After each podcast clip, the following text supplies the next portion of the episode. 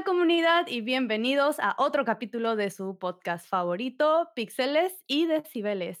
Hola. ¡Qué emoción! Pues tenemos, como siempre, un podcast súper especial. Todos los podcasts son especiales, todos los capítulos son especiales. Y el que tenemos el día de hoy va a tratar sobre mujeres en Game Audio, aprovechando que estamos en el mes de la mujer.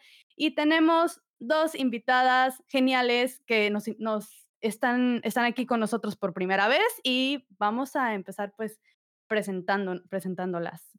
Eh, empecemos por, empezamos por Erika. Hola, yo soy Erika Escames, soy mexicana y soy directora de audio en Take Two Interactive slash Singa, este, para un juego que viene creo que en 2025, 2026, por ahí, no sé. Hay que esperarlo un rato. Falta, falta. Perfecto. Valentina. Hola, hola a todos. Eh, gracias por la invitación. Eh, un placer estar acá, la verdad. Es genial el trabajo que están haciendo con, con la comunidad. Eh, yo soy Vale Viola, eh, Valentina, y soy de Uruguay. Y también estoy trabajando para videojuegos, trabajo para Retro Games y para UFM. Jazmín, para los que no te conozcan. Ok. Mi nombre es Jazmín Cholito, soy parte del equipo fundador de nuestra comunidad Game Audio Latam y me dedico al diseño de sonido. En este momento trabajo para un estudio polaco que se llama The Astronauts en un proyecto que se llama Witchfire, anunciado para salir en Early Access en la primera mitad de este año. Esperemos que peguemos al dead. Bien. Y pues yo soy Majo Félix, eh, soy compositora para videojuegos. Eh, actualmente me encuentro trabajando eh, para una app que se llama Novel Effect, en la que hago música y diseño sonoro, implementación. Y también trabajo como freelancer haciendo pues música para varios videojuegos. Y eso es en, en resumen. Entonces, pues como verán, tenemos amplia experiencia aquí en este mini panel que tenemos acá. Entonces esperemos eh, tocar pues varios temas que nos sean importantes para todos ustedes, nuestra vida de comunidad. Entonces vamos a empezar, ya nos presentamos un poquito, pero vamos a hablar un poquito más a fondo de qué es, qué, qué es lo que hace cada uno en específico. Eh, a ver, empezamos esta vez por Valentina. Eh, cuéntanos más específico cuál es tu rol, eh, qué, cosas has hecho, en qué cosas estás trabajando o qué es lo que espera alguien que quiere hacer, digamos, lo mismo, lo mismo que tú. ¿Y cómo llegaste? ¿Cómo llegaste a ese trabajo? Bien, eh, a ver, yo trabajo para dos empresas como muy diferentes. Tengo una pata en el game audio y otra pata de trabajo en lo que son eh, las skills de Alexa. Eh, hay gente que acá en Latinoamérica por ahí no conoce tanto lo que son, son como las aplicaciones del asistente virtual de Amazon. Ese es como mi trabajo fuerte. Yo hace cuatro años que trabajo para una empresa de Inglaterra que se llama UFM, eh, que desarrolla una variedad de, aplicaciones, de skills principalmente para niños. Tenemos eh, un personaje bastante bizarro que se llama Mr. Fart, para el cual hemos hecho muchas canciones y muchas bizarradas. Y en definitiva, el, el grueso de mi trabajo es eso, es trabajar para esa empresa en la que desarrollo efectos de sonido, canciones, jingles, edito podcast, eh, una gran variedad de cosas, en definitiva, para una empresa que produce contenido de audio principalmente, porque si bien existen dispositivos de Alexa que tienen pantalla, el centro siempre está puesto en la voz y en lo auditivo. Entonces, es un rubro extraño en el que la, imagen está subordinada al audio y no al revés, como pasa en todo el resto de, del mundo del entretenimiento. Y por otro lado, trabajo para Red Seal Games, que es una empresa en la que soy fundadora, eh, que estamos desarrollando un juego que se llama Ophelia's Chapter, con un grupo pequeño que está en Argentina. Yo soy la única persona que está en Uruguay. Y ahí sí, digamos, eso es 100% lo que es gaming, eh, que es muy diferente a lo que es el trabajo de Alexa, porque eso sí es desarrollar un, un videojuego en 2D, es una eh, historia gráfica lo que estamos haciendo, una aventura gráfica, perdón. Eh, Y ahí, bueno, yo soy la única persona dedicada al audio, entonces hago la música, los efectos de sonido y cuando tengamos voice actors me voy a encargar de la edición de, de voces. Son cosas como muy distintas y proyectos como creativos muy diferentes, pero nada, de alguna forma el, proyecto de la Red Pill Games es un proyecto personal que es como, digamos, algo que hago 100% porque es lo que me gusta y lo que hago para Alexa es de lo que vivo, digamos, esa es mi situación en cuanto a cuál es mi trabajo. ¿Cómo llegué a esto? Si quieren que me explaye un poco en eso, es de forma como muy extraña porque yo llegué, yo trabajé en, yo estoy en Argentina, soy de Uruguay, pero me mudé a Argentina, eh, ni bien salí de la secundaria y me fui a estudiar producción musical pensando en desarrollarme en la industria discográfica, como decir, bueno, quiero hacer discos, quiero ser productora, quiero trabajar en un estudio, y no me fui pensando en trabajar en la industria de los videojuegos. Y estando en el primer cuatrimestre allá, yo estaba estudiando en la Escuela de Música Contemporánea, la EMC, eh, que acá en Uruguay es conocida como la Berkeley de Argentina, entre un montón de comillas, porque ellos tienen, son parte de la network eh, esta internacional que tiene Berkeley. Em, yo en ese primer cuatrimestre tenía como bastantes horas libres y encontré un curso de música para videojuegos que el profesor era Tony Lay. Me imagino que lo super conocen. Yo no lo conocía en ese momento y me anoté a ese curso. Es un genio Tony. Eh, y Mauro también, ellos dos daban la clase. Y me recopó, fue como que hice un curso pensando en decir, ah, qué interesante música para videojuegos. Y esos como cuatro meses de clases me resultaron muy interesantes. Y después tuve la suerte de tener un amigo que estaba estudiando desarrollo de videojuegos, un amigo que estaba estudiando programador, que me pidió que hiciera música para su juego y ahí me fui metiendo, entonces hice música para un juego y después otra gente vio eso y dijo, ¡ay, qué lindo! ¿Quién hizo tu música? Entonces él pasó mi contacto y así fui haciendo música para juegos chiquitos de gente que estaba estudiando y ahí terminé de alguna forma metiéndome en el ambiente de, de lo que es acá la industria de videojuegos. Y después eso me llevó a ir a los game jams y eso me llevó a, de alguna forma empezar a hacerme más conocida en el ambiente y eso me llevó a que me conozca Juanma a través de Facebook, que Juanma es el fundador de Red Games, que fue que me ofreció el trabajo en, en la empresa de videojuegos. O sea, digamos que yo empecé trabajando para gente que estaba estudiando, o sea, trabajando entre comillas, ¿no? El primer juego que hice no me pagaron nada, ellos nunca cobraron un peso en nada, fue, era su, Cover el juego que tenemos publicado con Mulbar Games, fue su trabajo final de la carrera que estaban haciendo. Y en definitiva quedaron conformes con el juego y lo subieron a, a la App Store de Android, que no me acuerdo cómo se llama, la Play Store. Y en definitiva fue re loco porque con eso terminé, digamos, teniendo eh, otros trabajos. Y lo de Hugo y todo lo que es el tema de skills de Alexa, llegué a eso a través de Upwork, que es una eh, página web para freelancers, que me recomendaron en una clase, en una clase en la ANC, un profesor dijo, ah, yo tengo un montón de clientes online, trabajo a través de una página llamada Upwork. Me dijo, tengo un cliente de China que me paga bien y me sirve el laburo y, lo comentó como el voleo, fue como una cosa re loca. Y viste cuando alguien dice algo y vos haces como clean caja, guardás la idea y decís, tengo que investigar esto más tarde. Eh, hice eso, me armé un perfil en Upwork y estuve meses intentando encontrar trabajo hasta que di con Hugo.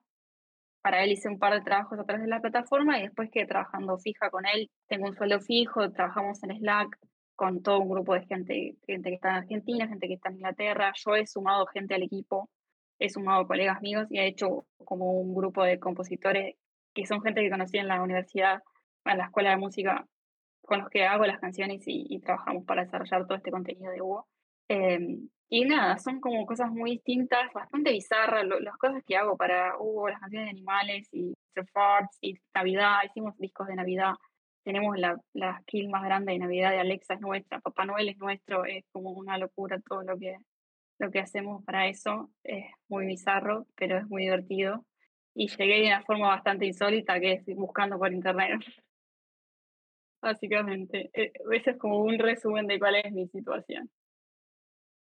Oye, Valentina, y entonces tú haces música, diseño sonoro, editas voz, eh, haces mixing, haz todo. Yo resuelvo, yo resuelvo todo lo que necesita mi cliente, digamos. Me, me especializo en el área, entre comillas, uno dice, bueno, trabajo para la industria de videojuegos y eso es un nicho y es, al menos desde acá es visto como un nicho muy específico, pero el, el trabajo del día a día requiere de muchas tareas porque realmente produzco canciones de cero, muchas casi sola, otras con colegas y también hago efectos de sonido, también edito voces y he editado un montón de podcasts. Todo el contenido de lo que es Navidad, tiene, eh, tenemos un voice actor que es Papá Noel, obviamente, y esos han sido archivos y archivos y archivos y archivos de voz con efectos de sonido y jingles y cositas. Eh, y eso, eh, bueno, hay que remangarse y hacerlo. Y son tareas desde lo técnico muy distintas, es muy diferente mezclar un tema, ¿no? Que que estar trabajando para el diseño sonoro del el podcast de Papá Noel. Y sí, sí, hago un poquito de todo. Pensaba, Vale, que esto que contás sobre, sobre tu trabajo creando contenido para Alexa, eh, que, que involucra tantas áreas, también me suena que es algo muy diferente, similar en, en una gran esfera que es común a lo que estudiaste en la universidad en Argentina, pero especializada en áreas diferentes. Entonces, ¿cómo fue para vos encontrarte con toda esa nueva gama de cosas que tenías que aprender a hacer para poder cumplirle a tu cliente con lo que estaba esperando, que es lo que decís que haces? Sí, sí, o sea, yo si te tengo que decir como así, uno dice, bueno, a veces la gente me presenta como compositora o diseñadora de sonido, no me gustan los títulos, entre comillas, soy productora musical. Entonces está buenísima la pregunta porque realmente mi trabajo requirió que yo aprendiera a hacer un montón de cosas que no tenía ni idea y de que aprendiera a usar herramientas que me enseñaron a usar de una manera para otras. O sea, a mí me enseñaron a usar un EQ para ecualizar un kick y un redo y para saber, eh, digamos, comprimir bien el bus de una bata y en realidad estoy usando esas mismas herramientas para ecualizar dinosaurios. uno dice, ok, me sirve el mismo ecualizador para limpiar el redo que para limpiar la aragueta del león que tengo picheado para eh, el dino. Sí, eh, me, me, significó reaprender a usar herramientas que me enseñaron en, en la escuela de música, digamos. Me sirvió mucho la mezcla de, digamos, en la carrera de, la MCA y una mezcla como bastante extraña entre tecnología y música. Yo salí sabiendo un montón de armonía y de arreglos y de producción que me permitió hacer toda la pata de las canciones, pero si fuera simplemente, eh, si hubiera estudiado composición, tal vez no podría producir todas esas canciones sola y entregar un, digamos, una mezcla final y aparte no ocuparme de la parte técnica que es el diseño sonoro y todo eso. Yo siempre digo que, digamos, uno lo primero que tiene que hacer cuando sale de la facultad, digamos, para la gente que esté estudiando en este momento y se quiera meter en, el mundo de Game Audio, lo primero que hay que hacer cuando terminas una carrera es seguir estudiando. O sea, yo es una locura las horas de estudio que tengo encima post graduación. Eh, y eso tiene mucho que ver con el decir, bueno, acepto hacer un trabajo extraño, que me piden cosas que no sé resolver. Ok, me tengo que sentar a estudiar eh, requirió mucho de eso cuando me metí a trabajar. Cuando digo unos primeros, siempre cuento lo mismo, uno de los primeros trabajos que hice fue el diseño sonoro de dinosaurios. Yo ni siquiera me había graduado de allá de, la carrera de la Obviamente me preguntaron, ¿lo puedes hacer? Y yo dije que sí. Ahora, ¿había hecho alguna vez sonido de dinosaurio? No, o sea, es más, nunca fui fan de Jurassic Park, o sea, no tengo ni idea. En el momento en el que me lo pidieron, era como, me decís que te explique cuál es la diferencia entre el Velociraptor y el T-Rex, y no lo sé, pero me, tuve que sentar a leer, me tuve que sentar a estudiar, a ver los documentales que hay, la información que hay, y aprender a hacer las cosas. Y es lo que tiene también de lindo el área en el que estamos nosotros, que es, digamos, se aprende mucho haciendo, y es, me parece que la vida de, eh, del game audio mucho es decir, sí, puedo, y después irse a estudiar cómo hacerlo, buscar internet, preguntarle a alguien, ver cómo reusar las herramientas que ya conoces y sacar algo, digamos, que funcione. Y ahí lo importante, más que saberlo todo, es tener criterio y tener criterio que te permita darte cuenta cuando algo funciona y cuando no. Y saber que cuando no funciona uno tiene que seguir intentando, seguir buscando y seguir estudiando. Me parece que va como por ahí la cuestión en esto. Total. Sí, completamente de acuerdo. Y me encantó tu respuesta de yo lo que hago es resolver problemas. Eso es lo que eso estuvo muy bueno, eso es lo que se tiene que hacer. Vamos vamos con Erika. Cuéntanos, Erika, ¿a qué te dedicas? ¿Qué qué es, este, no sé, tu día a día o o cómo llegaste a tu puesto actual? Este, pues yo como como Vale, también estudié ingeniería de producción musical, este, en Berkeley.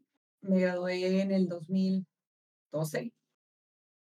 Este, y y como Vale también, según yo iba iba a ser productora o ingeniera. Yo quería grabar orquestas, yo quería grabar film scoring.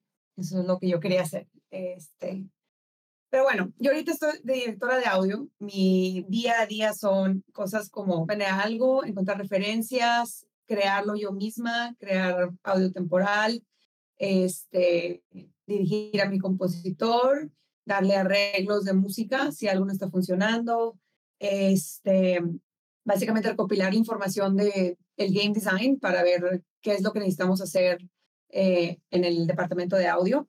Eh, a veces me toca hacerlo yo, a veces me toca outsourcing, a veces me toca este, con, con los que tengo in-house. Eh, pero esto es ahorita en el juego en el que estamos, porque en el juego anterior eh, 10% fue outsourcing, el 90% lo hice yo. Este, de sound design, implementación, programación, este, mezcla del juego. Eh, me tocó dirigir y grabar una orquesta de 90 músicos en Bratislava. Entonces, no me tocó, no fue exactamente como creí que iba a llegar a lo que quería hacer cuando me estaba estudiando, pero técnicamente llegué. Entonces, este, fue una super experiencia, fue como un sueño hecho realidad y, y me, o sea, in, increíble. Y este juego salió, se llama Torchlight 3, salió en el 2019, 2020, no sé, después de COVID todo se, to, todos mis años se, se, se, se mezclaron. Este, y pues mi día a día es así, básicamente, eh, como ahorita estamos eh, en preproducción, en, en concepto, este, es mucho de platicar, es mucho de ver qué queremos, es mucho de ver cómo va a sonar, qué quiere, referencias, etcétera. Y ese, y ese ciclo dura uno o dos años antes de entrar a la producción, especialmente para una compañía y un, y un juego del, del, tamaño del que estamos haciendo. Este, como llegué aquí, empecé estudiando música. Eh, después de graduarme me fui a Los Ángeles y estaba trabajando en dos estudios musicales como asistente ingeniera, asistente ingeniera, porque el sueño es que llegue, no sé, Miley Cyrus y te diga, quiero que tú seas mi ingeniera. Y yo, sí, ¿verdad? Pero no, no sucedió. Este, pero sí me tocó trabajar con un chorro de gente muy, muy padre. Me tocó trabajar este, en el disco de Daft Punk de Get Lucky como ingeniera asistente. Este, todo fue en tape y digital. Entonces tenían todo su, su, su rig yendo a Pro Tools y luego también en tape. Entonces fue toda una experiencia. Y luego, este, pues estuve ahí como un año trabajando en dos estudios diferentes y vi que, que, que, que era básicamente como tirar los dados a que te escogieran y te dijeran tú. Entonces, este, igual como vale, me acordé de un curso que tomé en Berkeley donde me tocaba ponerle toda la música y todo el, el diálogo y los efectos sonido a, una, a un short film de Pixar. Entonces con ese empecé a ayudar pura, a, a, a muchos eh, estudiantes que estaban haciendo film. Este, ay, pues tengo un, un episodio, tengo un, un mini, una miniserie de YouTube de siete episodios. Este, ¿Puedes hacer EDR? Sí. Pues lo hice una vez en un proyecto, ¿verdad? ¿Y puedes hacer sound design? Yo, sí. Y ahí te pones a ver cómo fregados le vas a poner, no sé qué, a la, los footsteps, ahí me ves tipo grabando y no sé qué. Y, eh, todo fue tratando de, aprender, básicamente, y como vale, no, no cobraba ni un peso. Y ahí sí me estuve como un año y al mismo tiempo trabajé de nani y al mismo tiempo trabajé en un bar y al mismo tiempo trabajé en un café, este, porque los estudios no me pagaban. Bueno, no, no, sí, un poquito, pero sí me pagan. Este, entonces, pues, como fuera, ¿verdad? Y luego me salió una, eh, vi una oportunidad de una, una de, ¿cómo se dice? internship en un estudio post-production que hacía caricaturas, que hacía mucho anime. Y yo, pues bueno, entonces apliqué y a los dos, tres meses me ofrecieron trabajo como tech room, o sea, haciendo el quality control, escuchando seis mil líneas de diálogo, una por una, comparándolo con el script para ver cómo, y así fue como entrené mi oído para, para editar diálogo. Eventualmente crecí editando diálogo ahí, eh, después de ahí me pasaron a ingeniera y después de ahí como sound design. Claro que de aquí a acá fueron cuatro o cinco años este, de estarle taloneando diciendo, diciendo, yo puedo hacer esto, yo puedo hacer esto, mira, mira lo que hice. O sea, esto es lo que hizo el, el sound designer de aquí, pero yo también lo intenté, checa, yo también lo intenté, checa. Y así, como tratando de meter mi trabajo de que yo también puedo, yo también puedo. Y eventualmente me dieron la oportunidad de trabajar en eh, Guardians of the Galaxy de Disney. Y, y ese fue como mi primer big hit, ese fue como, como el primer título grande que tuve. Este, después de como cinco años ya llegué como al límite donde yo sabía que iba a llegar eh, económicamente en ese estudio. Pude haber llegado para más, pero no estaba dispuesta a esperarme los otros cinco años, además de que siento que por, por ser mujer no me pagaban lo mismo que a mis, a mis practicantes, que yo tenía practicantes hombres. Este, quién sabe por qué, cuando pregunté, me dijeron, es que no nos dimos cuenta. Entonces dije, bueno, y a las dos semanas encontré un trabajo nuevo en marketing. Nada que ver. Eh, me fui de anime y caricaturas a, eh, ¿cómo se dice? Advertising em, eh, eh, de, de, Chevy y de T-Mobile para Latinoamérica en, en Estados Unidos. Entonces me tocó grabar los locutores, mezclar la música y salieron varios en, en, la tele y estuvo padre eso. Pero no me duró mucho, me duró unos cuatro meses y de repente quebró el negocio. Y, este, y me quedé sin trabajo de un día para otro. Y yo, oh, oh, pues bueno, ya no quiero estar en California, entonces a ver dónde me voy. Y empecé como que a buscar y a mandar emails, a mandar mi trabajo, todos los, los cinco o seis años de, de, de audio que tenía porque como yo no estaba en game audio, técnicamente estaba en post-production. Entonces sí hacíamos mucho diálogo para juegos, muchísimos juegos. O sea, tengo como 40, 50 juegos a los que, en los que trabajaba en, en un periodo de un año en diálogo o, o en, en como vendor haciendo los assets de, para el juego. Y este, entonces pues empecé a mandar hice un mini como demo y así cold emails a todo el mundo, de donde fuera, pero yo, yo ya quería, yo ya no me quería estar en California. Y eh, de repente salió uno donde decía, ah, queremos a un director de audio, no sé qué, yo, bueno, hola, soy Erika, soy mexicana, aquí está mi demo, gracias. ni cover letter ni nada. Y cuando me hablaron por teléfono fue así como que, ¿cuál eres tú? De los 200 en la última semana las que les he mandado email. Y ah, es que somos de San Francisco, somos un game developer y nos gustaría traerte para una entrevista. Y yo, ah, ok. Entonces tuve mi primera entrevista y para el final de la primera entrevista dije, no voy a poder. O sea, yo no sé hacer nada de lo que me están pidiendo. El 50%, todo lo de audio, sí puedo. Todo lo demás, implementación, dirección, este, programming, eh, ¿qué es un middleware? O sea, ¿qué es eso? ¿Qué es Unreal? o sea, ¿con qué se come eso? ¿Qué es un middleware? Y en, un periodo de dos semanas me metí a certificado de WISE, que me fue de la fregada. Este, y ya después de que, para mi segunda entrevista, les digo, oigan, este, antes de que sigamos con la segunda entrevista, les quiero decir que, que, que no estoy calificada para el puesto. O sea, yo no puedo hacer el 50% de lo que me están pidiendo. Este, no, pero nos gusta mucho tu trabajo, sí, pero pues no puedo hacer el 50% de lo que me estás pidiendo. O sea, yo estoy dispuesta a aprender y voy a aprender rápido. Y de repente me hablan y te queremos ofrecer el trabajo. Y yo, empiezo la siguiente semana y yo, no, no, no, no, no, no. Ya tengo un plan, ya tengo, ya tengo un viaje. Bueno, vete a tu viaje y regresando, te vienes una semana. Y así estuve tres meses. Una semana en Los Ángeles, una semana en San Francisco, una semana en Los Ángeles, una semana en San Francisco. Hasta que ya me encontré un lugar para, en San Francisco y me mudé a San Francisco. Y sí, fueron como unos tres o cuatro meses de un learning curve, pero la verdad es que he tenido muy buenos mentores en el gaming community, cosa que comparado con, con, otros, con otras industrias no existe. O sea, este, el tipo de, de fe que, te, que ponen en ti, sabiendo que, que todo lo que te piden es un challenge, todo lo que te piden es, es algo que en lo que vas a batallar. Quiero un monstruo que le puedas escuchar que se le sale la baba y no sé qué, y tú. ¿Cómo, o sea, cómo fue un Cookie Monster. Eso me pidieron. Un Cookie Monster con oh, baba. Sí, no nomás la vocalización, pero también quieres escuchar tipo la, la baba. O, ok, este, gel, con gel o algo. O sea, uno de los primeros monstruos que hice fue unas, unas arañitas. Y yo dije, entonces agarraba cosas y, y las trataba de grabar. Y luego de repente escucho a mi, a mi Yorkie, en la, estaba viviendo en San Francisco, tenía pisos de madera, y me lo escucho.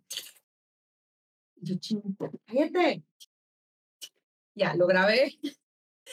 Ahí me ves atrás del Yorkie con, con, con, este, con calcetines con mi, con mi recorder atrás de él y, y, y así fue como hice básicamente las patitas de las primeras arañas del mundo, el primer monstruo que me tocó hacer. Y, este, y así básicamente fue como, como llegué a directora de audio. Este, fue por, por, por fe. Alguien me tuvo fe.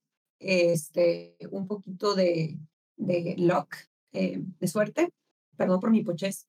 Eh, y eh, yo, yo, yo sé que soy muy buena en lo que hago, en cuestiones de audio este, en cuestiones de, de edición, de, o sea, yo te puedo editar 180 líneas de diálogo en una hora. Este, y, y no es el estándar, el estándar son 75. Ese es, el, ese es el Union Standard. Este, sé que soy muy buena en lo que hago, pero era importante para mí que, que supieran en lo que, en lo que me faltaba. Porque si, si yo quería que, me, que, que, me, que yo seguir ahí, no quería llegar a decir, sí, sí, yo puedo todo y de repente no. de que, ¿qué es esto? ¿Qué es un blueprint? ¿Me ayudas? Entonces, sí, no, I don't want to fall my face. Entonces, en el 2017 empecé con esta compañía y eventualmente nos compró Singa después de que salió Torchlight. Y eventualmente Singa lo compró Tech2 y ahorita pues ya estamos eh, bajo el paraguas de, de Take Two Entertainment. Y pues sí, y lo hago todo remotamente desde el 2020. Bueno, un poquito antes, antes de que entrara COVID, yo me embaracé, me quería venir cerquita a mi familia y le, les pedí que se me pudiera ir remoto y ellos me dejaron. Y luego llegó COVID y todo el mundo se fue remoto, entonces dije, sobres. y así fue como llegué aquí. Wow, oigan, qué padre escuchar. Es directo, no voy a hacer esto y lo voy a hacer esto y lo voy a hacer esto, pero en realidad vas por acá y luego vas por acá y vas por acá y eventualmente terminas en donde no crees que terminabas, que ibas a terminar, pero pues haciendo cosas que te gustan, ¿no? Que es lo, lo importante. Y sí, yo amo, mi trabajo. La verdad es que me siento muy afortunada de tener el trabajo que tengo, porque no mucha gente puede decir que ama su trabajo. Sí yo me levanto contenta, contenta de sentarme, contenta de, de mis juntas, o sea, amo lo que hago. Qué bonito. Oigan, algo de lo que hablaste, Erika, que me, que e, es un tema que me encantaría tocar, es esto que tú mencionas de que tú decías que solo tenías el 50% de la lista que ellos requerían para, para el trabajo y tú les dijiste como, ¿saben qué? No, yo solamente tengo el 50% y, y no. Y es un tema muy importante porque es algo que hemos discutido eh, en el podcast en algunas situaciones, porque hay estudios que dicen que las mujeres ni siquiera aplican a trabajos si no cumplen el 100% de las cosas. La diferencia es que los hombres aplican cuando cumplen alrededor del 60-70% de las cosas. entonces, ¿qué, qué, opinan, ¿qué opinan de esto? No sé si, no sé si lo sabían. No, sí, sí lo sabía. De hecho, lo estuve, lo, lo, escuché hace poquito también en un, en un podcast donde está diciendo, no nada más necesariamente en el, la industria de, del game audio o gaming en general, pero en, en, cualquier industria en general. Yo creo que, que es, es un mix de cosas. Educación, este, porque yo apliqué no pensando en que yo tenía la oportunidad. O sea, yo ya, yo ya ahí self-sabotage. Yo al decir no puedo, ya es self-sabotage. O sea, ya me pudieron decir, ah, bueno, ok, no. Alguien tuvo fe en mí y I got lucky. Pero tienes toda la razón, porque, porque chance, y si yo hubiera estado un poquito más como confident, en lo que yo podía lograr. Yo sé que yo no lo podía hacer, pero, pero yo sabía que lo podía lograr.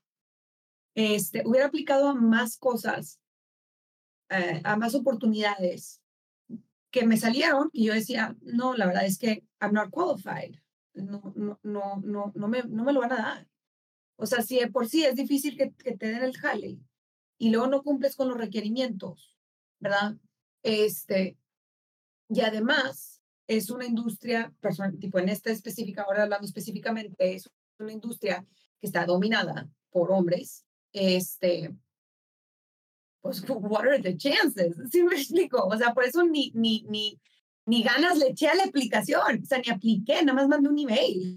O sea, este, así de poca, este, self-confidence tenía yo en, en, en, en mí misma, pero lo que he aprendido yo en estos años y lo que me han enseñado, este, y esto aplica para hombres y mujeres, es que el imposter, imposter syndrome es muy real y que nadie va a llegar a tu puerta a decirte, toc, toc, toc, toc, oye, ya sé que no, estás, no sabes lo que estás haciendo. nadie lo va a hacer. Y además en esta industria, mucha, la mayoría de la gente están dispuestas y están felices de guiarte, de hacerte mejor. Porque si tú estás bien, sacas un mejor producto. Y si todas las industrias pensaran de esa manera, habría mejores productos por todos lados. Productos que se, que that you enjoy. Este, pero sí es, es muy triste. Yo, yo no sé si es por educación o por, por experiencias personales, o sea, que, que, que a nosotros nos tocan, que en Chassis no les toca a, a otros géneros, este, que, que nos baja como esa actitud de yo puedo, o sea, dame la oportunidad and I'll fix it. Dame la oportunidad and I'll make it work. I'll fake it till I make it. ¿Verdad? Pero pues no lo hacemos. Y deberíamos. Sí, porque yo sé que al, al, menos a mí sí me ha pasado que yo he visto ofertas de trabajo y casi como si fuera una checklist, ¿no? Vas viendo todos los requerimientos y como checklist, ah, sí, esto sí lo sé hacer, esto sí lo sé hacer, esto no. No, pues ya para qué sigo. Esto no lo sé hacer. Bueno, siguiente, ¿sabes? Entonces, es, como dices, no sé, no sé por qué, por qué pasa, pero es algo que pasa. Sí, creo que la sociedad, un montón de aspectos culturales que tienen muchos siglos han llevado a que las mujeres nos autoexijamos más. Yo creo que lo explicaría a través de la autoexigencia, esto digo, decir, bueno, este no, lo, no, no es un cheque, entonces no puedo. Tiene que ver con que una se exige todo y no el decir, bueno, puedo con la mayoría de todo y el resto lo puedo aprender, como decía Erika, de decir, no podría llegar a tener la confianza de que pueda aprender las cosas que no sabe, pero aún así le cuesta aplicar algunas cosas. Yo me acuerdo que esto que menciona en, en definitiva de este estudio que hay hecho respecto a que las mujeres aplicamos menos, me lo contó un amigo que es psicólogo hace muchos años, que trabaja en recursos humanos y es recruiter, y ahora se fue a vivir a Europa y, y hace años que ya vive de ser recruiter. Y me acuerdo que él me decía, cuando estábamos los dos en Buenos Aires, me decía, vale, vos te tenés que tener confianza y te tenés que tener fe y te tenés que mandar, porque los hombres se mandan. Las mujeres no, las mujeres eh, les, les, da más miedo o más inseguridad o les cuesta más o se autoexigen más o lo que sea, es difícil definirlo y por ahí es muy para cada una, pero no aplicamos en los trabajos y no tocamos tanto la puerta como, como hacen los hombres. Y él me decía, él, él tiene un par de años más que nosotros en definitiva, y él como recruiter decía que cuando tenía dos perfiles, uno de un hombre y uno de una mujer, que tenían, digamos, el mismo puntaje para él en función de lo que decían que podía hacer, la experiencia, bla, bla, él siempre contrataba a la mujer porque decía que había muchas más chances de que la mujer estuviera mintiendo respecto a lo que sabía hacer. Le decía, a mí me va bien como recruiter, entre otras cosas, porque sé que si contrato a la mujer tengo más chances de que cumpla con lo que te dice que va a hacer que el hombre. Entonces, él me dio toda esta charla hace muchos años y me dijo, tenete fe, porque esto es lo que pasa. Y fue re loco, porque a mí me ayudó, por más tonto que parezca, decir, bueno, ok, sí tengo que tocar puertas, sí tengo que mandar mails, sí tengo que animarme a ir al evento de lo que sea y hablar con alguien y presentarme y decir estoy dispuesta a trabajar y aprender y, y quiero desarrollarme en el área. Y bueno, el por qué es muy difícil, pero es algo que pasa y es algo que de a poquito tendríamos que ir eh, mejorando nosotras, ayudándonos y dándonos una mano siempre que podemos y haciendo ver esto de que, digamos, se puede, no es, no es imposible, se puede eh, eh, meterse incluso en ambientes como, o sea, en, industrias como esta que parecen estar súper dominadas por hombres, ¿no? Yo no sé cuántas otras mujeres hay de Latinoamérica en Game Audio, o sea, somos como muy poquitas, ¿no? Desde venimos a hablar de mujeres en Game Audio, ¿cuántas somos? De Latinoamérica, pensando en esto de, eh, nos engloba Game Audio Latam. Pues te puedo decir que Jazmín y yo hicimos, pues no, no una lista, pero pues pensamos a quién podemos invitar para este podcast. Y yo creo que no las podemos contar con dos manos al número de mujeres que pudimos pensar que, que Sí. están en Game Audio. Pero sabes que mucho, mucho viene desde, desde nuestra, o sea, no sé si, si sea de Latinoamérica este problema, porque, por ejemplo, cuando yo estaba buscando trabajo en el 2017, eh, me tocó un- una oportunidad muy buena, o sea, para mí era muy buena. Eh, era como un 10, 15% más de lo que estaba ganando antes y era como Head of Studio, o sea, Head Engineer, un ingeniero para eh, una compañía, no voy a decir qué compañía, pero una compañía que hace localization. Iban a abrir un estudio en Los Ángeles, son globales. Y fui y vi cómo estaban construyendo el estudio y me ofrecieron un salario, que era como el 10, el 15% más de lo que yo estaba ganando. Y no se me hacía suficiente. Y yo dije, o sea, yo valgo más. Este trabajo vale más. O sea, tú estás, me estás pidiendo básicamente que that I run the ship. Y, o sea, ¿cómo es, ¿cómo es posible que me estés ofreciendo esta cantidad? ¿Verdad? Entonces, y lo, y lo, y lo, I bounced it off con algunos amigos ingenieros. I bounced it off con unas personas muy cercanas de Latinoamérica, este, a una en específica al que, la- al que respeto demasiado. Y digo, es que algo más. Me dice, no seas tonta. Da gracias que te están ofreciendo trabajo. Toma el trabajo, tómalo, aunque no sea lo que quieras ganar, aunque no creas que lo valga, aunque tú creas que valga más, tú qué sabes cuánto vales. O sea, toma el trabajo. Deberías estar agradecida. Yo no lo voy a tomar. Obstinada. O sea, y a las dos semanas, tres semanas, me ofrecieron el de San Francisco que me pagaba el triple por el cuádruple de libertad, en el que sentí que sí me estaban valorando y que sí me estaban dando lo que valgo. O sea, no era un salario que digas tú, wow, o sea, directora de audio. No, ¿por qué? Porque pues tenía todavía que crecer. Yo sabía que, que estaba empezando como directora de audio. Sí. ¿Se me explico? Chiquita. Pero aún así, este, en comparación con lo que me decía la gente en Estados Unidos, me decían, es muy poco, te están ofreciendo muy poco. Este, este jale paga más, un 15-20% más de lo que te están ofreciendo. Y luego resulta que un amigo mío, que también estaba buscando trabajo, se lo ofrecen a los tres meses porque no encontraban. Ah, para esto yo, ah, yo hice un counter offer de 5 mil dólares más al año. O sea, no era de que la gran cantidad ni nada. O sea, dije, bueno, dame ¿Sí me explico? No es para sentir que, que, que por lo menos eh, yo peleé por mí misma. Me dijeron que no. Y yo, ah, bueno, pues sobres. Y luego resulta que le ofrecieron el mismo trabajo a un amigo y a él le ofrecieron 40% más de lo que a mí me estaban ofreciendo. Y al mismo tiempo le estaban ofreciendo a otra. Ahora, nosotros en, el audio, en, Los Ángeles, el, el niche está muy chiquito. O sea, e, el, eh, para los, como quien dice, veteranos de audio, chiquito. En Latinoamérica es mucho más chiquito, ¿verdad? Pero acá es, es chiquito.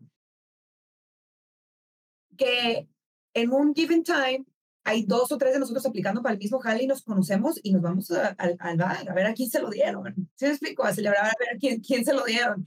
¿Sí? Entonces, al mismo tiempo, le ofrecen a ella y le ofrecen a él el mismo trabajo. Y a ella le ofrecían 40% menos. O lo mismo que me ofrecieron a mí a los tres meses anteriores y a él el 40% más. Entonces yo decía, qué bueno que no le hice caso a esa persona, a la que yo respeto mucho, de Latinoamérica, que me dijo, no, deberías de tomarlo, porque deberías estar agradecida de lo que te están ofreciendo. Tú sabes lo que vales en cuestiones de dinero, en cuestiones de, sabes lo que, lo que vale tu trabajo, lo que vale tu tiempo. Si al final, del día, al final del día no te están pagando por tu trabajo, están pagando por tu libertad, por tu tiempo, tiempo de vida. Eso vale oro, vale todo. Entonces, que te paguen lo, lo, lo, lo que vales, lo que vale tu tiempo, y tu expertise y tu craft y tu arte y todo lo demás, ¿verdad? Pero al final de cuentas es tu tiempo. Entonces, yo siento que también a nosotras las mujeres aquí en Latinoamérica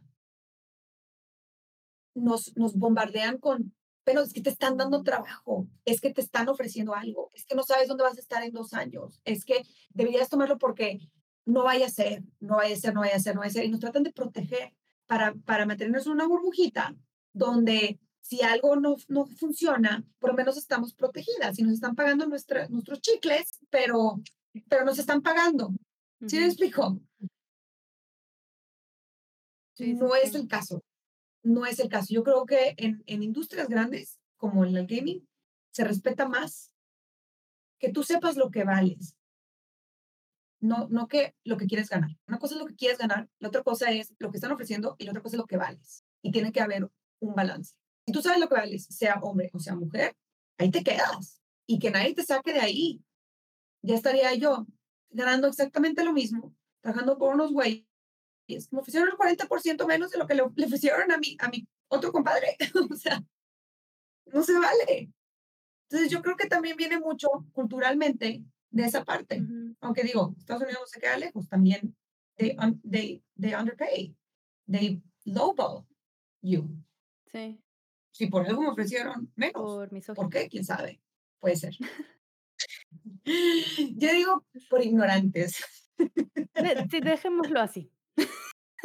Es una buena explicación. Yo digo que por ignorantes, pero este, me tocó también una, en, en, en, un, en el estudio en el que estaba trabajando, que ya llevaba como cuatro años ahí y les digo, oigan, este, pues ya me di cuenta que aquí a mi practicante les estás pagando lo mismo que me estás pagando a mí. Yo que llevo cuatro años y él es practicante. O sea, trabaja para mí y me estás pagando lo mismo. Y yo estoy haciendo sound design para Disney. ¿Sí me explico? Este, ¿cómo? Y, y me gustaría tener health insurance, porque no me estaban dando health insurance. Me pagaban como contrato independiente para no tener que pagar seguro médico. En Estados Unidos es como hush hush, tipo mal visto, ¿verdad? Y ¿sabes qué me dijo la head del estudio? Que era mujer, pero no sabía nada de audio. Este, me dijo, pues si no te gusta, yo mañana puedo poner un Aaron Craigslist y te puedo reemplazar. Y yo, ah, ok, esto era un martes. Y como tienes hasta el viernes para reconsiderarlo. Si para el viernes no lo reconsideras, yo me voy, yo y todo el sistema que, te, que llevo cinco años aquí, porque empezamos, era un estudio chiquito, cuando empecé éramos como 12, para cuando yo me fui éramos 55 este, empleados y crecieron a tres locations más de estudios, Dolby, Atmos, todo el rollo. Este, y ese mismo día me fui directo con el CEO, toc, toc, toc, hola, ¿cómo estás? Erika, ¿cómo estás? No sé qué. Ay, muy bien, gracias. Mira, fíjate que esta persona me dijo tal cosa y tal cosa y tal cosa y quiero saber si realmente se sienten de esa manera. Porque yo llevo aquí muchísimo tiempo, quiero a todos demasiado y la verdad me duele mucho el hecho de que tan poco valgo para ustedes, que me que digan que yo soy reemplazable, cuando todo el proceso desde el tech room de QC hasta, o sea, cómo iba todo el, el, el pipeline, lo creé yo. O sea, no tiene que haber un, pues, claro que para él fue alarma de, de este, legal. Entonces, yo voy a hablar con ella, no sé qué, no sé cuánto, el siguiente día me dijeron, sí, te vamos a dar tanto. Digo, fue un porcentaje de 6% y, es, y eso es lo que le, el máximo que le pagaban a todos los ingenieros. Y te digo que a las dos, tres semanas de que me dieron ese, ese bump, de que conseguí lo que yo quería, de haber peleado contra la ignorancia, este, me fui. y me fui al otro jale de marketing. Pues no me pagaban mucho más, pero bueno. Está bien, fuiste fiel a, a, ti misma más que a una empresa, ¿sabes? Sí. Está bien. Es difícil. Son feas esas situaciones, pero pasan, sí. Sí. No, es la única manera de, de educar a la gente. Eh, nosotros poniéndose, nosotros poniendo, nosotras Sí. poniendo el ejemplo. Sí, acá pasa mucho que es difícil, digo, trabajando para, desde Latinoamérica para Inglaterra, todo tratan de pagar lo mínimo, pero todo. Y entonces ahí es como bastante difícil, porque yo por suerte, al menos con los trabajos que tengo ahora, no he sentido una discriminación en cuanto al salario por ser mujer. Pero sí, es como que a mí me duele pirar tener que contratar a gente, decir como te, te puedo pagar estos dos chicles, porque es lo que me dan, lo siento. Eh, pasa mucho que así como eh, por ahí en ciertas ocasiones a las mujeres le pagan menos, también se discrimina pila por, digamos, la ocasión, ¿no? O sea, los ingleses a nosotros no nos- de, de, de Latinoamérica a Latinoamérica que se pagan mejor que lo que pagan desde ¿En Inglaterra. serio? Eh, no sabía eso es- eso. Sí, sí, sí, acá hay- hay- yo, yo contrato gente que hace animación, todo, eh, diseños de tapas de discos, videoclips, un montón de cosas que pagamos dos pesos con 50. Gente que está trabajando en Argentina me dice, no, pero esto se paga tanto el minuto. Es tipo, no, me dan eso y necesito dos minutos. Y no te lo negocian, porque si vos decís que no contratan a alguien en Pakistán, corta, Mm, o sea, es así. Eh, entonces es difícil. Yo eh, estoy todo el tiempo, nosotros todo el tiempo estamos buscando cosas diferentes, gente que haga video, o gente que escriba textos, o gente que muchas cosas distintas, y yo muchas veces gestiono eso como para, por eso de alguna forma se eh, decís, pero gente de acá de, de Argentina que conoce Inglaterra y que ha vivido allá me dicen, pero vale, estos son dos tazas de café para ellos, no puede ser. Eh, y ahí también eso pesa mucho, porque uno dice, bueno, desde acá tenemos la suerte de poder trabajar para afuera, pero también de afuera no hay un vínculo, no hay un vínculo humano. A mí me pasa que yo- para mí es mucho más fácil trabajar con gente de Latinoamérica. Yo ahora justamente estoy buscando gente que haga animación. Eh, y a veces son dos pesos. Y, y, y ahí no pesa, no pesa lo de la, la mujer, digamos. Yo tengo, yo te digo, tengo la suerte de que yo veo lo que le pagan a otras personas y agradezco lo que me pagan a mí, ¿no? Así como Erika cuenta todo lo que cuenta, creo que también es importante decir cuando hay cosas buenas.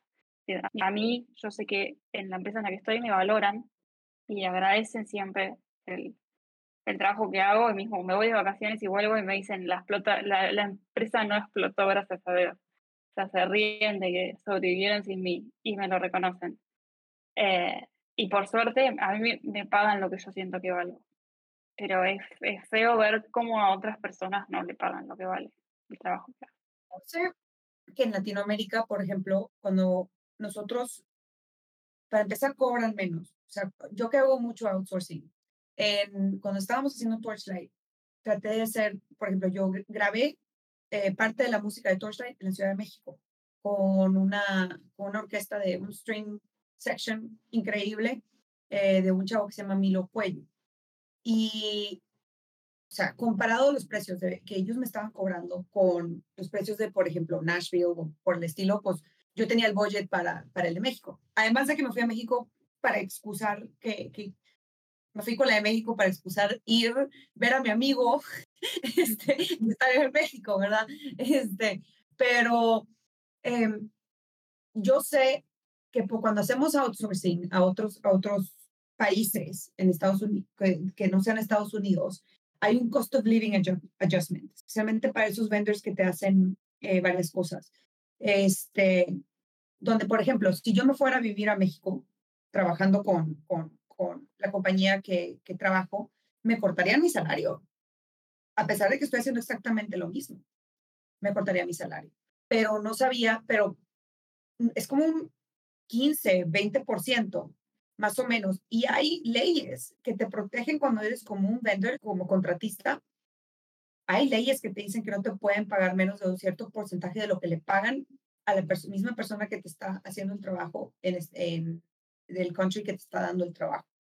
Este, eso que lo escuche cualquier persona que esté haciendo trabajo internacional para alguien que no se dejen, o sea, Ustedes pueden, es más, ustedes probablemente cobran menos de lo que realmente les deberían de pagar legalmente esa compañía por ser un vendor oficial de una compañía internacional.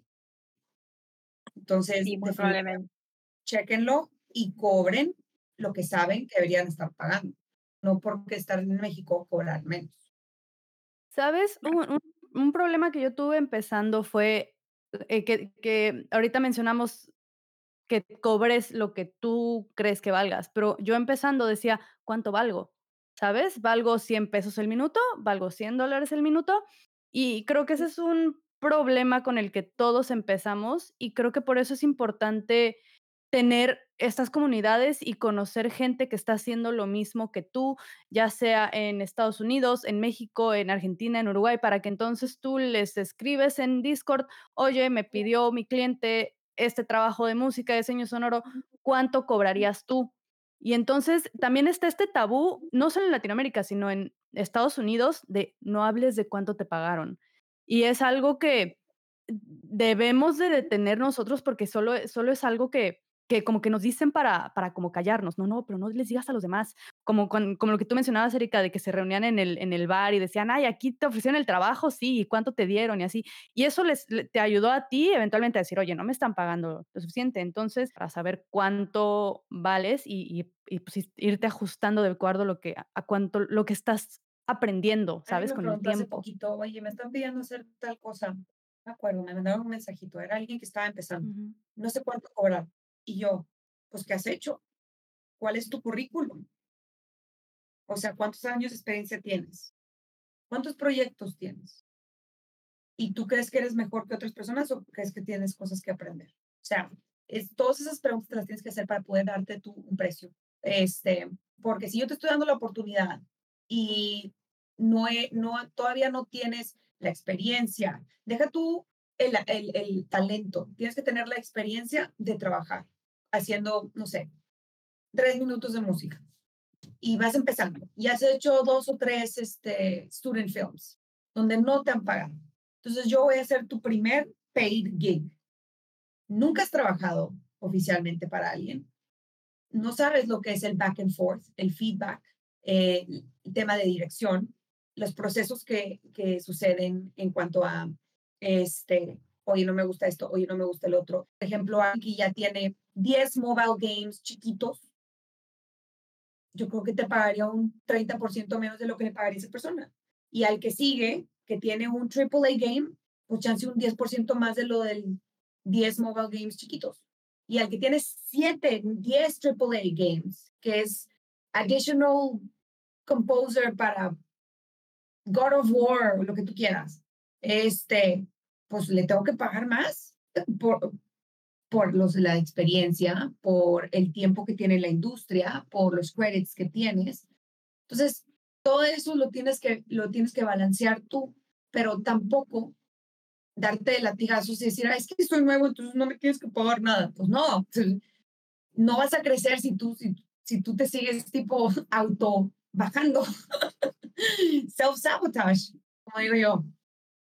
Sí. Eh, Em, a mí me ha pasado en ocasiones que, mm, me encontraba frente a situaciones eh, siempre he hecho lo mismo que que comentaban Vale y Erika al comienzo de decir que sí a cosas, que sí podía hacer cosas que tal vez había hecho una vez o que después inmediatamente googleaba cómo hacer.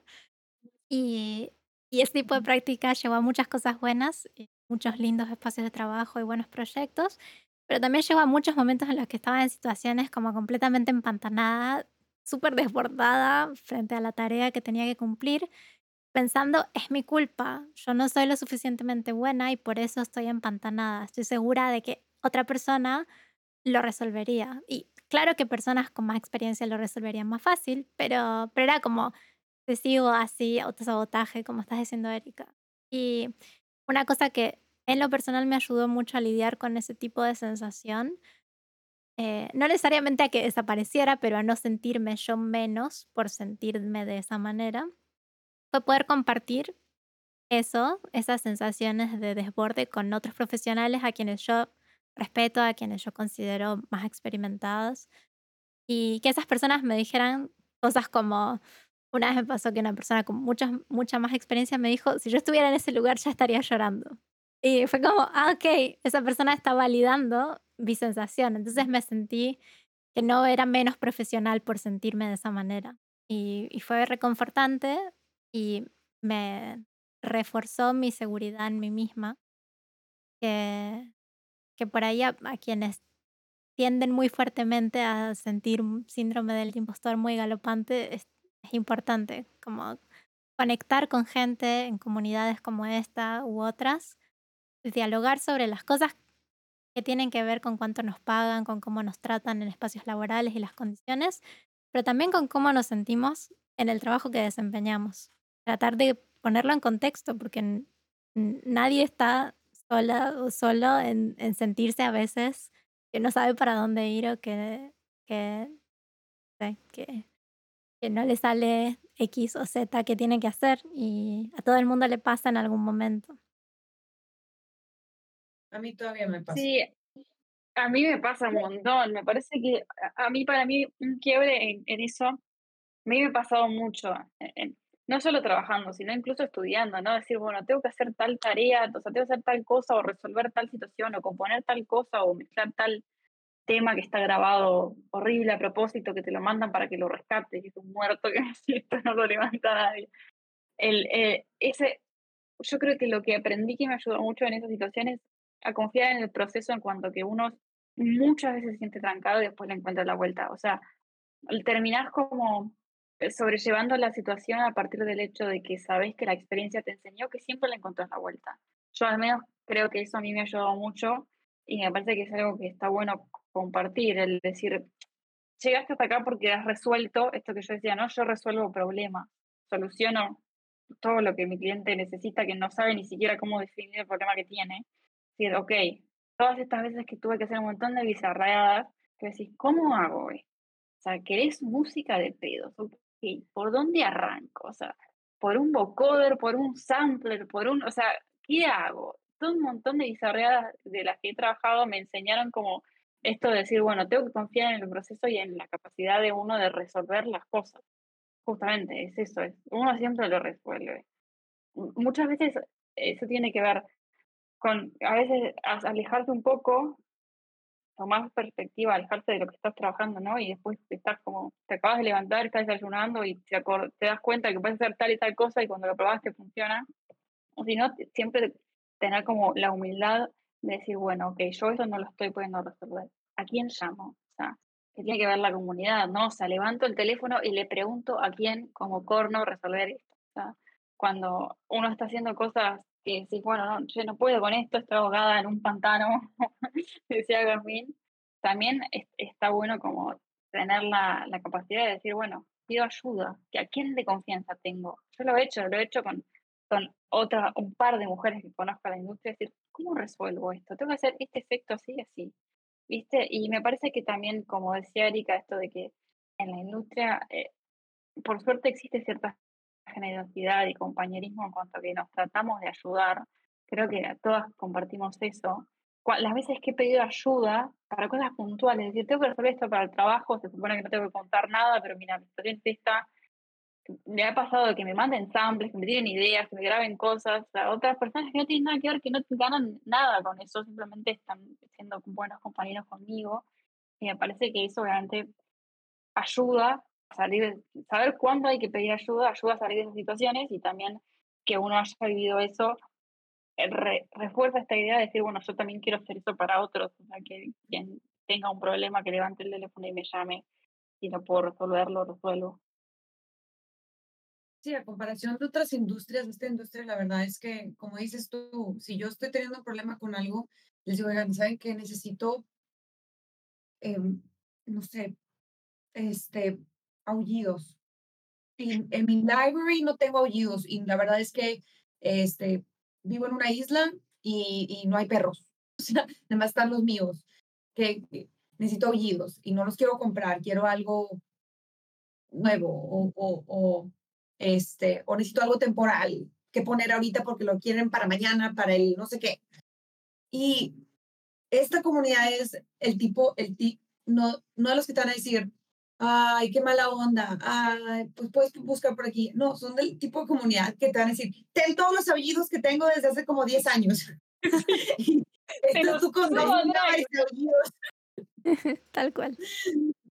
Viendo a ver me pasó, mira, hace unos meses hicimos, ya que hacemos un montón de bizarreadas, este año dijimos, ok, hagamos, también vamos a por Halloween, o sea, ya como que dominamos Navidad en Alexa, vamos a por Halloween. Hicimos una aplicación de Halloween, hicimos un disco de Halloween. Y haciendo una canción de Drácula, estaba haciendo algo un poco inspirado en lo que es Danny Elfman y ese tipo de música, y necesitaba unas eh, keychains, ¿viste? No sé bien cómo se llaman, cuando los percusionistas tienen un montón de llaves y tocan las llaves con, así como con un palito o con el dedo. Entonces agarré un grupo de WhatsApp de gente de acá de Uruguay, eh, que algunos están acá en el grupo de, de de Latam. Y dije, gente, ¿alguien tiene un llaverito de esos? Hay percusionistas en el grupo. Y fue como, ay, yo tengo esta llave, yo conozco, no sé qué. Me, me dijeron, bueno, yo voy a grabar algo, no sé qué. Y a las tres horas alguien me había grabado samples y me lo había subido a Drive. Gracias, Niquitos, si alguna vez escuchas esto. Y vos decís, es increíble, yo tenía un par de mensajes en WhatsApp y alguien lo armó, o sea, no lo tenía, nadie lo tenía, pero me lo armaron, me lo grabaron y me lo compartieron. Y eso es lo que estamos diciendo de decir, ok, yo no tenía ni las llaves, ni el lugar donde armarlo, ni, ni idea a quién pedirle nada, pero es como tirar un mensaje a gente que que está en la misma y que por ahí estaba en una situación que sí lo podía resolver y disfruta de ayudarte con algo. Exacto.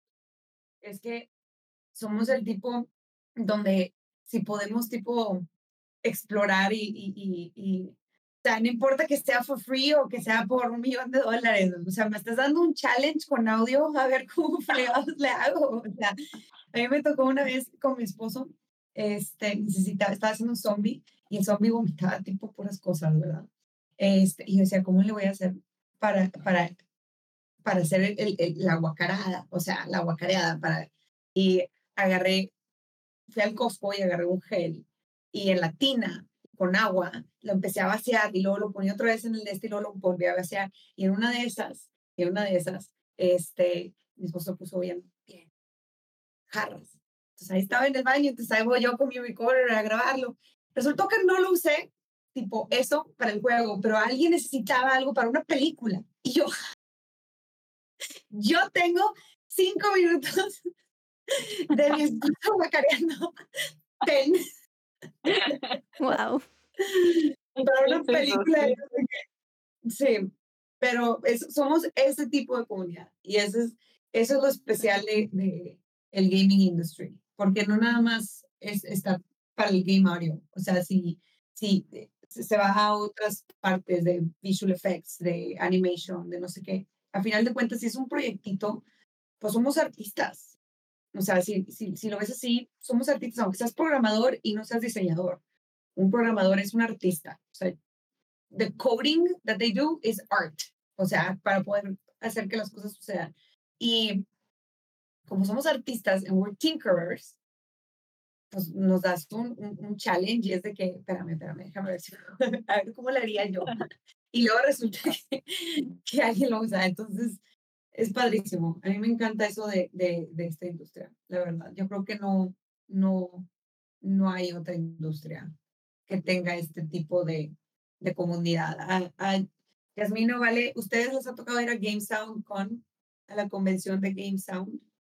No, yo solo fui, eh, fui, en realidad compré el ticket para la de 2020, creo que fue online. Ah, sí, eh, o el, sí, no, no, creo que la Game, eh, la Soundcon, ¿no? online. Sí, el Soundcon, el de Los Ángeles. Participé online, en, digamos, hice las, las masterclasses, las clases, pero no, no, no hice nada en el networking. Creo que había algo como con VR, pero yo no tenía y fue como... O sea, que, o sea, para networking, para aprender, aprendes un chorro, este, yo lo recomiendo bastante. Y para community, o sea, para, para, para conocer a tu comunidad. Aunque vayas empezando, tú nunca sabes si, si tienes a un compositor ahí que necesite a alguien que le haga sheet music en Fidel o en este, Sibelius, perdón. Este, nunca sabes. Entonces, yo no soy penosa, la verdad. Entonces, yo me meto en todas las conversaciones. Hay que estar lanzada. tengo, tengo, tengo una duda para ustedes que yo creo que va a ser tal vez la última porque vamos un chorro de rato hablando y yo por mí nos seguimos otras tres horas, pero yo creo que eh, tenemos todos que dormir eventualmente. este, pero mi duda es si la, ya, ya, establecimos que la industria es muy amigable, eh, no, nos ayudamos mucho, la comunidad es muy abierta, ¿Qué es lo que está haciendo falta para que haya más mujeres? Porque hay tan pocas mujeres en Game Audio. ¿Qué opinan? ¿Qué creen? ¿Cuáles son sus teorías? Ay, yo no lo sé, la verdad. No, no lo sé. Yo es como que quise hacer, siempre me gustó el audio y, la producción, y, o sea, siempre me, me, gustó como el aspecto tímbrico de la, la producción discográfica y simplemente me resultó interesante y me mandé y después me encontré como que después en la vida descubrí que somos pocas y es como, eh, es cierto que no hay muchos referentes y esto puede ser intimidante para algunas personas. Yo soy el tipo de persona que ni siquiera lo pensó, pero por ahí esto de decir necesitar mostrar que eh, si estamos, si existimos, somos pocas, pero si, si hay personas en el área, es una de las cosas que se puede hacer por incentivar un poco la participación de mujeres. Pero me es difícil explicar porque es mucha la diferencia, o sea, no sé qué porcentaje somos, pero somos un porcentaje chiquitísimo. Es 10% la última vez que lo vi. O sea, una de cada 10 personas. En Latinoamérica eh, no, en ser menos. No, en ah. Latinoamérica somos uno por cada mil, yo creo. Uno por país. sí. Dos cuentos de Uruguay, dos México, eh, bueno, dos México, bien México. Bien.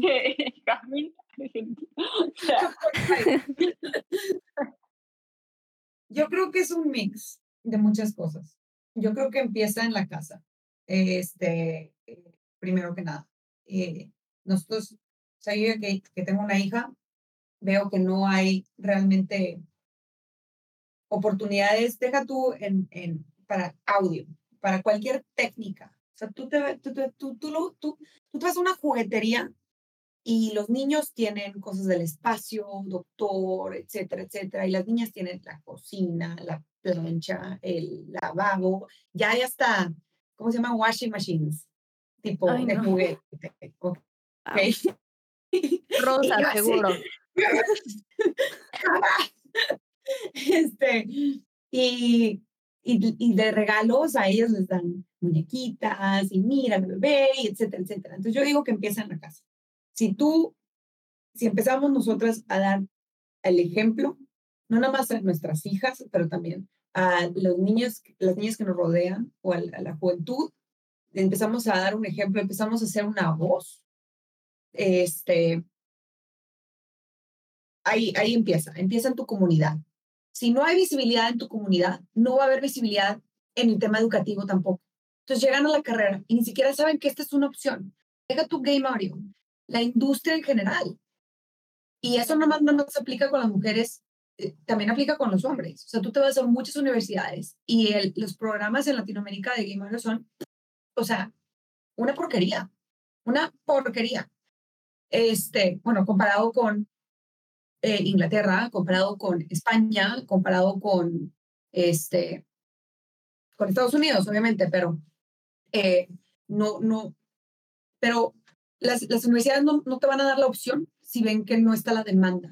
Pero la demanda no va a empezar si nosotros no introducimos a la gente más chica, a, lo que, a la gente que nos rodea, que esto existe, que, que, que nosotros somos parte de ello y que la oportunidad está para todos, no nada más para las mujeres. Yo creo que cae más en el hecho de que las mujeres no, no hay tantas mujeres, no nada más por el tema educativo, o sea, porque no está la visibilidad en las universidades ni, ni en tema de educación, pero también porque desde chiquitas no es algo que nos, que nos presenten, no es algo que eh, visible. Bueno, por lo menos personalmente, conmigo, ¿no? Técnicas, creo que no. Business, maybe, ¿verdad? Customer service también, eh, todo ese tipo de carreras, pero técnicas, artísticas, no, hombre, artísticas es, de que, no, ¿cómo que vas a ser artista? O sea, esto es peor. Entonces, este, es, empieza en tu comunidad, no más en tu casa, en tu comunidad, en la gente que te rodea, la gente más chica y la gente que estamos, nosotros que estamos ya dentro de la industria, nos cae una responsabilidad enorme para ser la voz para las generaciones que vienen, para las niñas que están saliendo de, estudiar, para la gente que trabaja en nuestra casa, para la chavita que está trabajando en el depósito que, del OXO, del Super 7 o lo que tú quieras.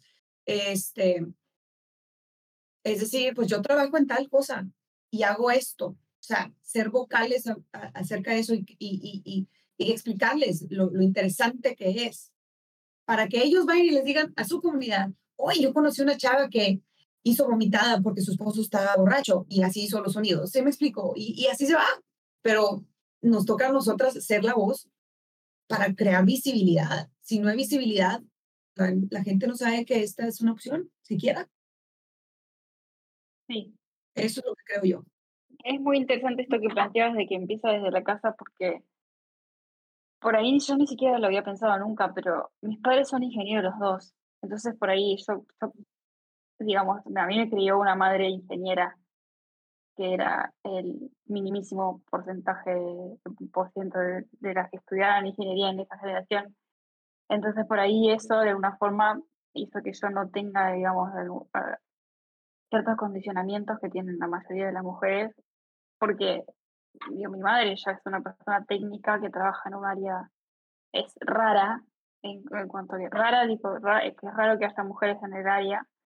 Entonces, por más que hace algo que no tiene nada que ver con lo que hago yo, está en una situación parecida. Nunca lo había pensado. Es interesante lo que plantea Erika, lo comento porque puede ser que haya tenido que ver esto de lo que es mi casa o lo que son mis padres, con el hecho de que a mí ni siquiera tampoco me importaba, nunca me preocupó y llegar a una clase que sean todos hombres y ir a trabajar y que sean todos hombres.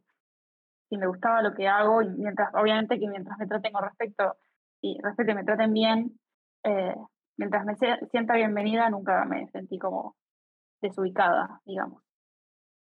Sí, yo tampoco. En la escuela, cuando, cuando fui a la escuela, yo era la única en toda mi generación en Music Production Engineering. Ah, cierto, había otra, otra chava. yo fui la única y fui la primera mujer graduada de mi carrera. O sea, bueno, te dejo seguir, pero te, te, entiendo. Yo nunca entendí, o sea, nunca me sentí que, que yo no debería estar ahí. Nunca. O sea, yo, yo me sentía, oh, ¿por qué? Porque estaba haciendo lo que me encantaba. Entonces, todo lo demás no importaba. Pero no fue hasta mis 30 años que me di cuenta, la, o sea, la poca visibilidad que existe en cuestiones de, de, de, educación. Este, y más, y yo me empecé, yo empecé a pensar en eso pues por mi hija. ¿Se me explico? O sea, de que, ¿y qué va a hacer ella? ¿Cuáles son sus opciones? ¿Verdad? Claro. Y, y le pregunto a mis amigas, y mis amigas jamás imaginaron que esto siquiera era una carrera. Y le preguntas a, más, le preguntas a la mayoría de los hombres y ni siquiera saben que esto es una carrera. ¿Sí me explico? No, lo interesante es que hacemos algo que está muy visible en la sociedad. No es que haces algo que nadie conoce. O sea, los videojuegos, no existe ser humano que no conozca en la sociedad de hoy los videojuegos. pero nadie conoce a la gente que las hace. Es como que se crean solos y mismo la gente, más que nada la gente grande, te dice, deberían ser gratis y estar en la, en la App Store y en la Play Store y por qué habría que pagar por esto y ni siquiera piensa que atrás hay gente. Es re loco porque hacemos algo que tiene mucha eh, exposición, porque a veces uno se encuentra con la vida, por la vida con gente que hace cosas como muy puntuales que vos decís, no sabía ni que esto existía y nunca me crucé con el resultado de tu trabajo y por eso no conozco esto, pero nosotros hacemos algo que está súper presente en, en, la vida cotidiana y que es, pertenece a una industria que mueve un disparate de plata a nivel global, aparte, y sin embargo es como que vas a dedicar a los videojuegos. No, y, y, la razón. Y lo que menciona Erika es, es cierto, en realidad la industria de los videojuegos todos lo tenemos medio pensado como que es para niños. Y esto va desde, desde Nintendo en los ochentas, que decía, los videojuegos son para niños. Entonces, mezclar eso con audio, digo, perdón, con, este, con ingeniería, que es estereotípicamente para hombres, y con audio, que también es, o sea, yo también era de las pocas mujeres estudiando música en mi carrera.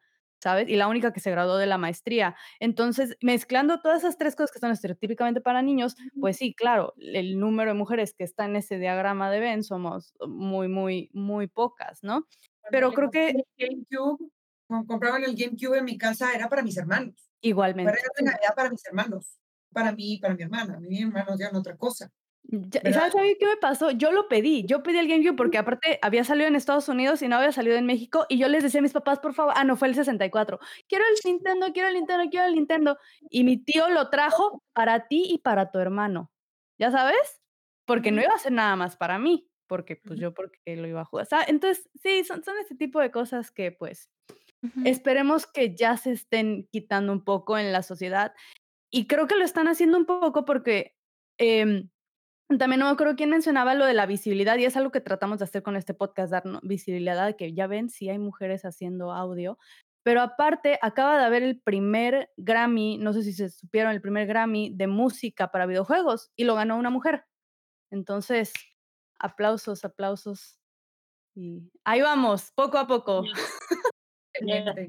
Stephanie Economo por Assassin's Creed, para quien quiera buscar.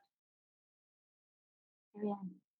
Pero vale, pregúntale, pregúntale a tus, a tus conocidas si es algo que ellas se imaginaron que iban a estar haciendo, o a tus amigas, este, o no sé, a, a, las chavas que te rodean, a las niñas este, que te rodean, eh, si es algo, eh, deja tú el eh, audio específicamente, pero gaming en general, la mayoría es de que, ¿cómo? ¿Cómo que te vas a quedar en tu casa a jugar God of War? Y yo, pues sí, pues lo tengo que pasar. O sea, todo. ¿Sí me explico? Y, ella es de que, ¿cómo? O sea, no se venía mi arculitos. Y yo, no. O sea, no me hablen. O sea, es, para mí, mi, mi, mi, fin de semana es, ok, mi amor, me, toca, me, me tocan mis seis horas de Destiny, entonces toca la bebé y, y, y, y me toca jugar porque pues tú ya jugaste, entonces me toca a mí. Es lo que se hace, ¿sí? Yo, claro. Pero las niñas, no, no, no sé si porque no les gusta. O sea, o es porque nos, desde chiquitas nos dijeron, sí. es para tus hermanos, o eh, es de niños. Eh, y, si, y si ves los la otra vez me puse a ver los comerciales del 64 y del GameCube, so, es puro niño. No sale ah, niña. Está increíble. Y yo así, ¿verdad? Yo llegué a la carrera, lo primero que hice fue comprarme un PS2. Así que... Y, y bueno, yo me compré mi primer Play, yo de chica no tenía Play, sí pedí, yo no tengo hermanos, entonces no puedo comparar con hermanos, tengo una hermana, pero éramos las dos mujeres. Sí pedí de chiquita, de muy chiquita, un Nintendo, el Game Boy Advance SP, el rosado, y me lo compraron, o sea, yo tuve ese de chiquita, pero no, no tenía Play. Yo el Play lo compré el día que se declaró la emergencia sanitaria de la pandemia en Uruguay, el 14, el 14 de marzo del 2020, fuimos con mi hermana juntas, pusimos plata de las dos y compramos el PlayStation. Pero mm, sí me pasó lo mejor que hice el 2020. Eh, sí me pasó de ahora, justo este año, y comento este y cerramos porque Majo quería cerrar que estaba medio largo. que si, ah, si bien está bueno Pero yo me sigo. yo ya tengo cara de que son casi, ¿qué hora son? Es, tarde para mí, no importa. Eh, es, es, cierto que no es lo más normal que nuestras amigas mujeres jueguen al play, pero sí me pasó que justo este año yo eh, justo acabo de terminar unos juegos con unas amigas. Tengo una amiga que también le encanta el play y tenemos una amiga en común que nunca jugó. Entonces la, la dijimos, bueno, bueno, sentate a jugar con nosotras y le hicimos jugar Little Nightmares y jugamos tipo juntas en mi casa Little Nightmares hasta las mil horas de la mañana y nos re divertimos. Y es re loco porque por ahí es algo que hacen mucho más los hombres y nosotras lo, estamos, o sea, nos conocemos, tengo dos amigas que nos conocemos desde los cinco años y creo que estamos jugando al play juntas por primera vez a los 26 pero bueno, sí, llegamos a eso, llegamos a esa situación de decir, bueno, vamos a comer y después compramos algo y vamos a la casa de Vale y jugamos a Play hasta cualquier hora. Y demoró, costó un montón y tengo solo dos amigas con las que tengo esa relación de que ahora estamos copando a jugar a juegos, pero sí, sí se dio, digamos, el, compartir los videojuegos con amigas, mujeres y hombres en, en el medio, digamos. Yo lo sigo intentando. Hay que perder la esperanza. Hay que intentarlo, invitar. Está buenísimo eso que hicieron de invitar a una amiga que, que, nunca había jugado. Eso me parece re importante y es en la misma línea de lo que decíamos recién, de tratar como de alentar a las mujeres a nuestro alrededor, no solo a las jóvenes, también a nuestras pares. Y porque si a ellas les gusta y, y, se dan cuenta que es un producto, un producto tiene gente detrás y gente detrás que trabaja, entonces eso quiere decir que es, es una opción de carrera. Pero si ni siquiera te están presentando el producto desde que estás chiquita, entonces, pues, ¿cómo vas a saber que si no te presentan a las princesas de Disney? Entonces tú, cuando creces o cuando tienes ocho, quieres ser princesa de Disney. Si, si, si me explico, eh, si les presentas a, para ser doctor, entonces saben los niños que, o, que pueden ser doctor, van al doctor, este, este, hay visibilidad, pero a las niñas no les dan la visibilidad de los videojuegos desde chiquitas. O sea, entonces, ¿cómo van a saber que es una opción de carrera si ni siquiera el producto se lo presenta? Sí, es cierto, es cierto. Y yo creo que tiene que haber más juegos que están diseñados para mujeres. No creo que haya muchos juegos emotivos, o sea, emotivos en, en cuestiones de que muevan, porque pues, somos mujeres y nuestros intereses son diferentes a los de los hombres, ¿verdad? Este, bueno, hay de dos, o sea, yo tengo toda una torre de legos aquí, ¿verdad? Mía. Este, pero no, eh, siento que no hay juegos que digan una historia que, que resuenen con, con el género femenino. O sea, no hay muchos, sí hay, y sabes que por eso es importante que haya gente en, en lugares altos en estudios de videojuegos, para que entonces se proponga, porque si no hay, nadie va a proponer hacer estos juegos, nadie va a saber cómo hacer estos juegos, ¿sabes? Quiere hacer porque propuestas hay aquí, pero nadie los quiere hacer porque no, hay la no está la demanda. Mm. Porque a las niñas no les están introduciendo los videojuegos. Entonces, ¿por qué voy a hacer un juego específicamente no específicamente, pero que resuene con niñas. Y sí hay juegos, mucho rosa, muchas princesas, mucho, eh, están esos de les puedes cambiar la ropa y todo eso, o sea, y, dices tú, bueno, aquí le estás presentando no el juego, no el puzzle making, le estás presentando fashion design. Sí. Sí, explico, que está chingón. Me encantaría ser fashion designer, pero no. o sea, ese es el producto. Pero no. Entonces, en resumen, cómprenle a sus sobrinitas un PlayStation, no una lavadora, por favor. Por favor. Por favor. Yo sé que está un poquito más caro, pero ahórrenle. Es un Switch, ah. o sea, un Switch Lite. Un Switch Lite. Métales juegos como Greasy o Ravel, que tienen mecánicas padres y buena música y buen audio y y una historia y, y, que mueven, que mueven personas. Entonces, no todo es nada más toco, toco, toco, toco, toco, que no tengo nada en contra de eso, también lo juego, ¿verdad? Pero este es, es toda una gama. Así es. Pues eh, no quiero cerrar de verdad, no, yo me podría quedar aquí platicando otras 3 horas, pero quiero respetar su tiempo y quiero agradecerles mucho estar con nosotras. Eh, la pasamos padrísimo, creo que quedó padrísimo el podcast. Espero que yo creo que la comunidad va a poder sacar cosas muy buenas de este podcast y esperamos, pues, poder hacerlo cada año, invitar a personas nuevas para que vayan conociendo más caras en la industria. Y ya saben que, bueno, no no quiero decir que las pueden contactar siempre, pero tal vez si alguien tiene algunas dudas, eh, no nos escriben a nosotras y y les ayudamos en lo que podamos, ¿no? Y y, pues, para terminar, me gustaría que nos dieran, no sé, sus redes o cómo o su página web o cómo las podemos encontrar o algo, no sé. Este, pues, a mí en Discord me pueden encontrar como Miss-Foley, F-O-L-E-Y, Foley, get it, Miss Foley. Sí. Mi esposo se apellida Farley, entonces suena como Foley, entonces me fui bien lejos, pero bueno. Es el mismo tag que tengo en PlayStation, por si quieren jugar alguna cosa algún día. Este, website no tengo porque trabajo para un corporativo, entonces no me dejan. Eh, pero me pueden encontrar en Instagram como arroba, creo que eri.escames.